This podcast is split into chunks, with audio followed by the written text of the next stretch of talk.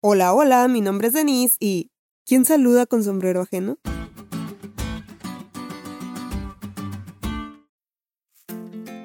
Seguramente alguna vez han oído el famoso refrán saludando con sombrero ajeno. Pero por si no lo habían oído, pues ya lo oyeron.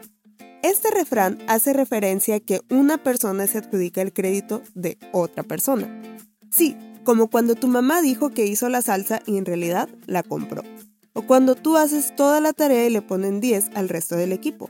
O como cuando Dios le dio fuerza al rey Usías y él se adjudicó el mérito enalteciendo su corazón contra Jehová.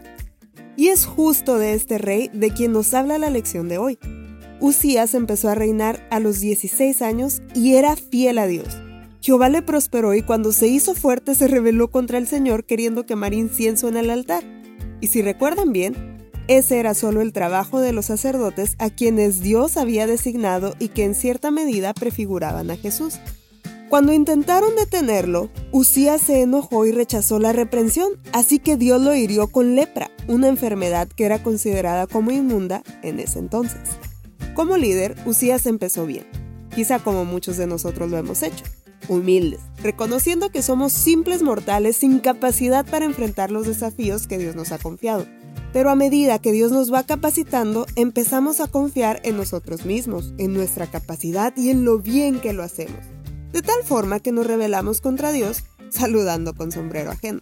En contraste con el liderazgo de Usías, tenemos a Isaías, que tenía claro quién era él y quién era Dios, y que nunca consideró una de sus obras como propias, sino que hablaba y actuaba a nombre de Jehová, porque Isaías reconocía humildemente su debilidad y sabía que necesitaba pureza moral y el perdón de Dios. Cuidémonos de saludar con sombrero ajeno. Solo somos instrumentos en la obra de Dios, pero el poder viene de Él. Finalmente Usías murió, y en medio de una crisis de liderazgo, Dios le muestra a Isaías que Él está al control.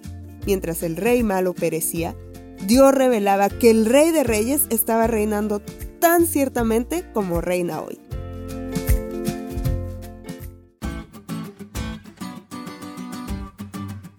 ¿Te diste cuenta lo cool que estuvo la lección? No te olvides de estudiarla y compartir este podcast. Es todo por hoy, pero mañana tendremos otra oportunidad de estudiar juntos.